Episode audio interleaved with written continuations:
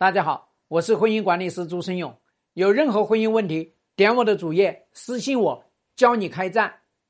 我老公负债两百多万，除了债务啥也没有。为啥外面那个女人还跟着你老公啊？为啥那个女的都还想着最后要来收割呀？对不对？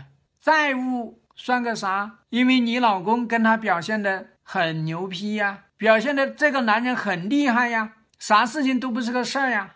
所以外面这个女人就相信你老公的能力。那第二个呢？外面那个女人也会同情心泛滥吧？哎呦，你现在欠了这两百多万，我跟你说没事儿，我来给你旺财，对吧？你怕啥啦？有我在，你啥东西都没事儿。所以你老公也相信外面那个小花能够给他带来旺旺啊。那么第三个呢，就是这个女人她来收割，除了钱财之外，她还收割什么？收割她的理想啊！她有什么理想？她想要一个什么样的男人？你老公符合她心里面的画像。她想要那种对她全心全意的爱。你老公现在正是心情压力大，所以怎么着？他肯定愿意去伺候他呀。就外面小花给他阳光。给他雨露，那么你老公呢？也给他月光，给他浪漫满屋。所以，请大家一定要牢记，外面那个非常二加一，外面那个小绿也好，小花也好，其实他收割的是一种爱的感觉，他收割的是他心里面对男人的一个画像，他收割的是只要有了人，就一定会有财，而且这个女人还有幻想，